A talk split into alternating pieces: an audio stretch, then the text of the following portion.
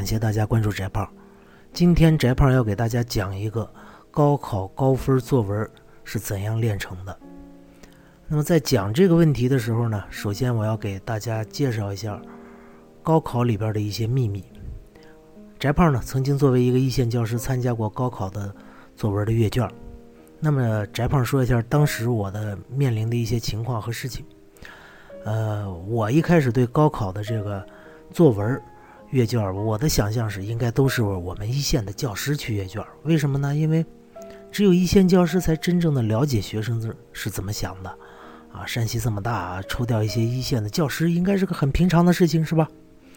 但是翟胖去了以后，却发现一个惊人的事情：我们的高考阅卷里边，只有很少一部分是像翟胖一样的这个一线的教师，更多的是。山西的几个大学里边的研究生，甚至本科生，这是第二部分人。还有一部分人是各个大学里边的一些老师啊，这些人。那么这三部分人里边呢，当然一线教师是阅卷最认真的，因为我们都教过学生，我们也是人，我们和学生有非常深厚的感情。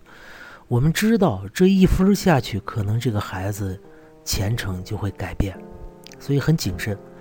而我们也是挨骂挨的最多的人，为什么呢？因为我们阅卷太认真了，太细了，所以我们每天阅的卷子太少。那阅卷速度最快的，大概就是我们的各位研究生们了，或者是本科生们了，这些大学生们。他们主要来这就是为了挣钱的。那么我们的这个各个大学来的这些老师，有教授啊，有讲师，呃，这些这些同事呢，呃，他们阅卷速度是比较中等的。那么从收入上来说，翟胖去阅了七天的卷子，呃，翟胖大概收入是个一千来块钱。那么其他的研究生呢，主要。他们阅卷的收入大概是在一千五百左右啊。至于这些讲师的收入，这个翟胖不熟，人家也没告诉我。所以各位，大家听到这儿能听出什么问题来吗？我们这些大学生们拿的钱是比我们这些一线老师多的，为什么？因为他们阅卷速度更快，而他们怎么会阅卷速度更快呢？胡阅呗，就是看你的笔记呗。你的笔记好点分高点笔记差点分很低很低。当然，我们的高考呢，嗯，阅卷是有一定的程序和流程的。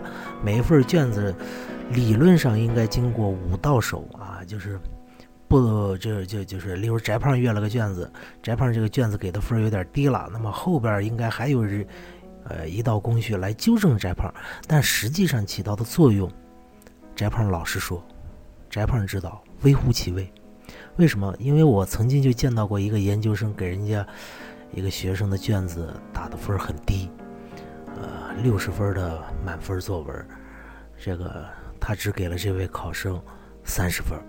当翟胖再去查这个研究生的卷子的时候，翟胖看见，其实这个作文完全是一个四十六七分的作文。然后翟胖就提醒这位研究生：“哎，你这个分给的有点太低了吧？”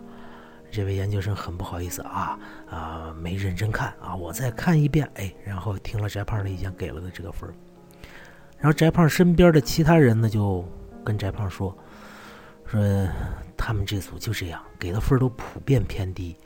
然后翟胖说，那那咱怎么办呢？那我我我再让他们再翻工吗？不可能的呀，因为高考。我们这个阅卷组给我们的任务是每人每天至少是三千份啊，三千份各位什么感觉？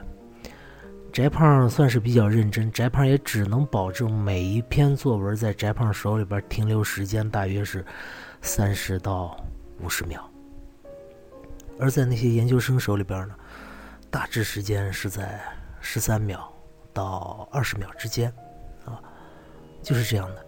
那我们。一个一个推倒了，全部重来吗？上面阅卷组是不会答应的。所以各位考生，你一定要想清楚，在高考里边，你字迹太重要了。如果你的字迹不工整，卷面不够干净，而你又不够幸运，批你卷子的是像翟胖一样的一线老师，那你惨，非常惨。